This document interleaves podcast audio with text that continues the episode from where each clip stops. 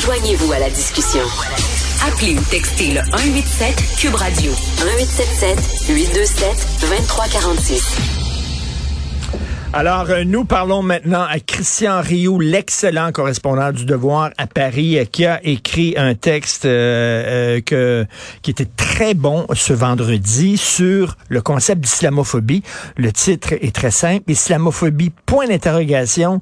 Et Christian commence son, sa chronique avec une citation de Salman Rushdie. Un mot a été inventé pour permettre aux aveugles de demeurer aveugles islamophobie. Bonjour, Christian Rio. Bonjour, Richard. C'est toute une phrase. Euh, islamophobie, c'est un concept qui a été inventé pour permettre aux aveugles de demeurer aveugles. Qu'est-ce que voulait dire Salman Rushdie? Écoutez, euh, Salman Rushdie euh, voulait, je pense, nous mettre en garde contre l'utilisation d'un mot, un mot très récent. Hein. C'est un mot qui, j'imagine que quand vous étiez au Cégep et moi aussi, l'islamophobie, on vous aurait parlé de ça. Vous, seriez posé des questions. De quoi de quoi parlons de quoi parlons-nous? Donc c'est un mot qui euh, s'est développé après les attentats du 11 septembre. Euh, c'est un mot étrange aussi parce que c'est un mot qui, qui parle de l'islam, hein, qui parle pas des musulmans parce qu'on veut, on veut lui faire désigner normalement le racisme anti-musulman, mais il parle pas des musulmans, il parle de l'islam, c'est-à-dire une religion, et il parle de phobie. Une phobie, c'est une, euh, vous savez ce que c'est, c'est le symptôme d'une névrose. Hein? Oui. C'est, euh, le dictionnaire nous dit même, c'est une aversion très vive, irraisonnée, une peur instinctive. Vous voyez, c'est une maladie. La, la, la, la, la phobie, c'est dans la dans la liste des maladies. C'est pas euh, c'est pas c'est pas c'est pas l'équivalent du racisme. Ah Donc c'est un mot étrange et qui est utilisé, je vous dirais, à toutes les sauces. On l'utilise évidemment euh, comme, comme on en parle aujourd'hui pour parler d'une forme de discrimination à l'égard des musulmans, mais pas uniquement. Et c'est ça que veut, euh, souligner euh, Salman Rushdie, parce qu'il il en connaît un bout sur le, sujet. Hein. Vous savez qu'il y a eu une fatwa en 89 qui a été lancée contre lui, fatwa qui s'est presque réalisée d'ailleurs euh, l'été dernier parce que on, on l'a pratiquement assassiné. Il a perdu l'usage d'une main et, d'un œil d'ailleurs lors de l'attentat. et donc, mais pas uniquement. Et donc, c'est un mot qu'on utilise souvent pour contrer toutes les critiques de l'islam. Or, l'islam, qu'est-ce que c'est que l'islam? L'islam, c'est une religion, c'est une idée, c'est une, série de concepts, c'est une série de, c'est quelque chose qui fait partie du monde des idées. C'est pas une race, c'est pas une ethnie, c'est pas, euh, pas une, identité dont on, ne peut se séparer. C'est une idée, l'islam. Donc, à, à, ce titre-là, c'est une idée qu'on peut critiquer, comme toutes les idées, comme on peut critiquer le christianisme, comme on peut critiquer l'hindouisme, comme on peut critiquer euh, le marxisme, voyez-vous exactement? De exactement de la même façon.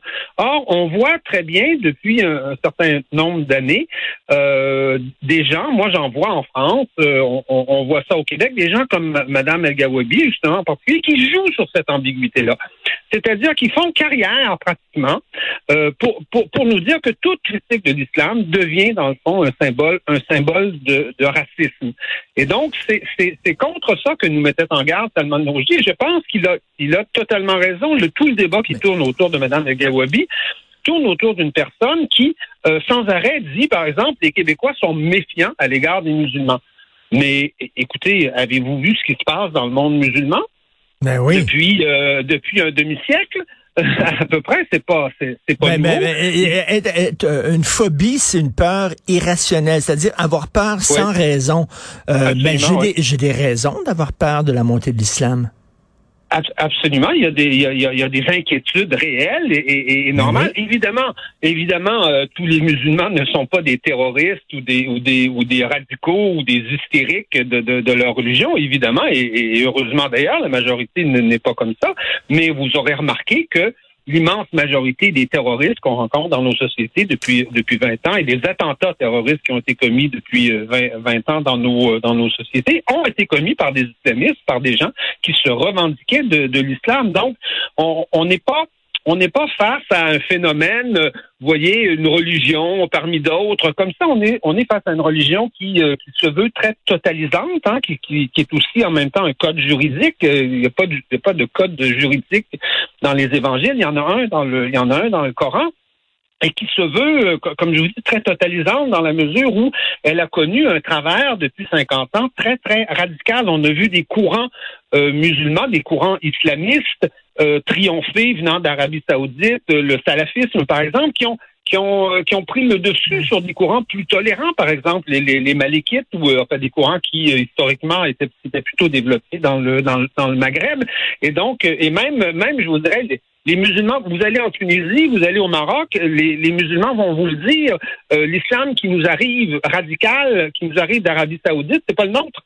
C'est mmh. des courants radicaux qui arrivent là et qui aujourd'hui dominent largement, en tout cas, le monde, euh, le monde musulman. Euh, l'exemple de la Tunisie, d'ailleurs, est, est, caractéristique. On s'attendait à ce que la Tunisie devienne une démocratie. On s'aperçoit aujourd'hui qu'on est déçu et que et que ça ne se produit pas et que, que même la constitution tunisienne aujourd'hui fait référence à fait référence à, à l'Ouma, hein, mais, mais, oui, mais Christian, je me fais l'avocat du diable pour les fins de la conversation. Il y a des gens qui, qui vont dire, ben, ils se sont inspirés, les musulmans, des juifs, c'est-à-dire que les juifs ont, sont arrivés avec le concept d'antisémitisme. Euh, toute critique de la religion juive est vue comme une forme de racisme. Alors, si eux autres, si c'est bon pour Minot, c'est bon pour Pitou, qui se disent, alors on va faire la même chose nous autres aussi.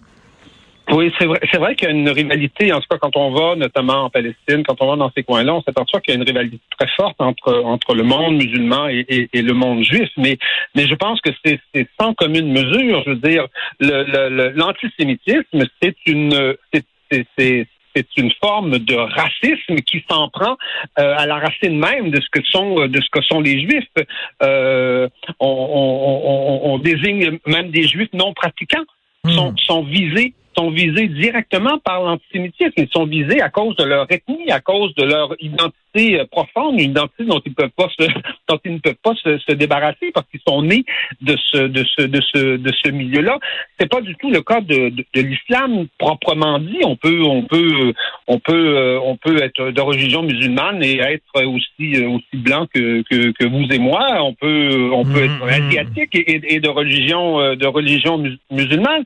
Donc, je pense qu'on parle de choses radicalement, euh, radicalement différentes. Et, et je, le répète, on, il y a des gens qui font carrière à, à, cultiver cette ambiguïté-là, donc à, à, essayer de à essayer de d'identifier, par exemple, la critique du voile, la critique de la burqa, euh, toutes les oppositions qui sont très fortes dans le monde musulman euh, à l'idée de la laïcité, parce que la séparation de l'État et de la religion, évidemment, c'est ça pas c'est pas fait historiquement dans ces euh, dans ces dans ces pays-là.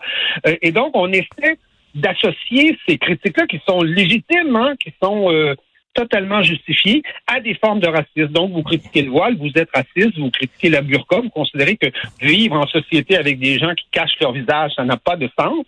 Euh, comme, comme, comme le dit le, gros bon sens, je dirais, dans nos sociétés, eh bien, vous êtes, vous êtes immédiatement qualifié de, de, de, racisme. Et, et Mme El Gawabi, c'est son métier de faire ça. C'est-à-dire, plus il y a de racisme, plus elle aura du travail. Donc, il faut créer du racisme, il faut fabriquer du racisme parce que, parce que, des sociétés qui, quand, même, sont moins racistes que la plupart des autres. Parce qu'on le sait, Christian, la prochaine étape, c'est qu'elle va dire, ben là, on a besoin d'ateliers de formation dans les entreprises et à l'école pour sensibiliser les jeunes à l'islamophobie. C'est ça la prochaine étape. C'est la, première affaire qu'elle va faire comme représentante. Oui, absolument. C'est probablement une des premières choses qu'elle va faire. Euh, écoutez, moi, je, je, je, je, vis en France euh, la, la, la, plupart euh, la plupart du temps et on a vu on a vu notamment en France se développer des des, des, des, quartiers, des banlieues qui sont aujourd'hui très très très largement islamisés où domine un mode de vie qui n'est pas le mode de vie français là avec le, le pour le caricaturer avec la baguette en dessous du bras, le béret sur la tête et le et le, et le verre de gros rouge. Pas du tout, pas du tout. moi, je me promène dans des banlieues autour de chez moi. J'essaie d'aller à la, boulangerie, euh, m'acheter une bière et un jambon beurre et je peux pas. on, on trouve plus ça dans ces euh, dans ces banlieues-là. Et, on, se retrouve avec des modes de vie qui sont totalement, totalement différents. Et on voit aussi se développer une forme de radicalisme dans ces, euh, dans ces, qui relègue les femmes, par exemple, à la maison, qui les relègue, qui les cache évidemment sous sous, le voile. Donc, donc, des modes de vie qui sont complètement, je vous dirais, opposés à la civilité française euh, normale. Et donc, voyant ça se développer, vous, imaginez bien que Mme El Gawabi, avec ses ateliers dont vous parlez, cette espèce de rééducation du peuple, dans le fond, euh, sera quoi? Sera l'agent de développement d'une forme d'islamisme, de, de ghetto islamiste euh, au Québec. Et, et ça, vous savez, en France, on l'a vu se développer, on l'a vu très rapidement. Euh, la France a toujours été euh, très accueillante pour, pour les étrangers. Elle accueillait les, musulmans comme ça et s'est retrouvée comme ça tout à coup avec euh, CHLM complètement habité par des populations, des populations musulmanes, des populations musulmanes qui ne sont pas radicales en soi, mais qui, par le nombre, à un moment donné, a créé des ghettos, de véritables ghettos. Et, vous savez qu'un ghetto, ben, un ghetto, ça vient avec toutes sortes de, de, de travers, la criminalité, l'enfermement, la, le, le, le, la ségrégation, etc., etc. Et Christian, euh, la question que je vous pose, est-ce qu'on avait besoin de ce poste-là? Euh, il y a déjà des prédispositions, il y a des dispositions dans la loi, dans le code criminel. On n'a pas le droit d'avoir des discours, de faire des discours haineux. On n'a pas le droit de viser, là, de commettre des actes violents envers des communautés. Donc, déjà, il y a des dispositions dans le code criminel contre, euh, parce que oui, il existe peut-être effectivement une haine des musulmans suite aux, aux attaques à New York et tout ça, bon, on peut, mhm. on, peut le comprendre, mais le code criminel est déjà là. Est-ce qu'on avait besoin d'en rajouter une couche?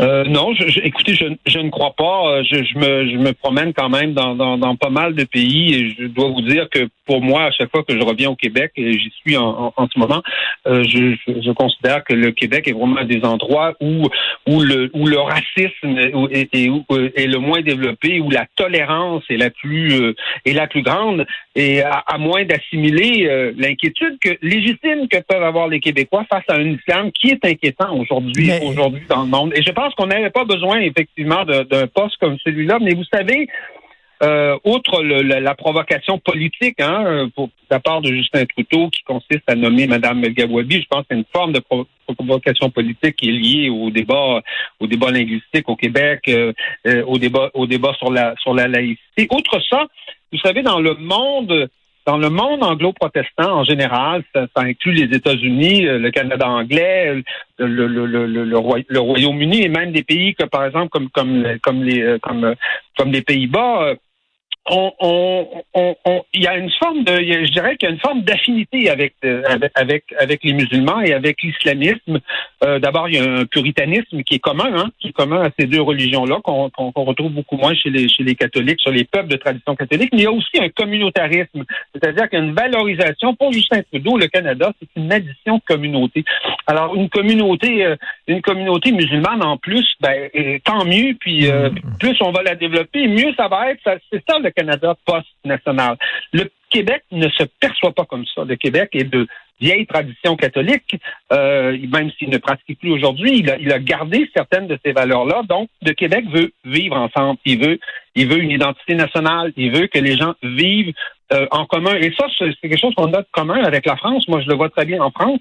Euh, c'est cette pensée communautariste qui fait que chacun vit dans son coin, euh, a son boulanger, a sa, sa compagnie d'assurance, a son, vous voyez, sa, sa, mosquée ou son et, et, cette façon de vivre là, ce n'est pas la façon dont les Québécois veulent vivre et c'est pas la façon dont les Français veulent vivre. Or, on voit bien qu'aujourd'hui la mondialisation, le, le euh, toute la pensée de Justin Trudeau sur le Canada post-national et communautarisé euh, s'allie bien à, à, à, mm, ce, mm. type de pensée-là. Madame El Gawabi et M. Trudeau se retrouvent. Ils sont pas pareils, mais ils se retrouvent sur un certain nombre de, de terrains et d'idées, dont le communautarisme. Et ça, ça nous heurte, nous, les Québécois. Ça heurte les Français.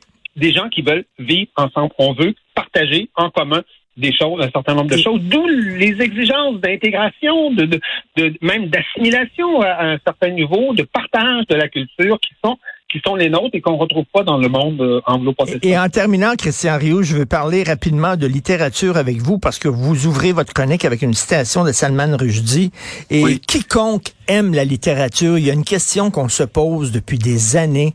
Il y a trois écrivains, il y a trois écrivains qui sont faits pour le prix Nobel, qui méritent le prix Nobel, qui méritaient Philippe Roth, Salman Rushdie et Milan Kundera, euh, qui sont reconnus là, comme les, trois, peut-être les trois, les trois plus grands écrivains. Comment ça se fait qu'ils l'ont jamais eu? C'est incroyable quand euh, même. Philippe Roth, on dit qu'il était sexiste, on dit qu'il était misogyne. Salman Rushdie, on dit qu'il était islamophobe et raciste. Et Milan Kundera, qui était trop près de l'Occident et qui avait trahi un peu la Tchécoslovaquie. Et, donc, à cause de ça, ils n'ont pas eu le prix Nobel. Puis on le donne à, Bob Dylan. C'est quand même incroyable, entre vous et moi. Oui, c'est assez étonnant et je pense que ça manifeste euh, euh, ça manifeste la politisation de ce type de prix. Hein.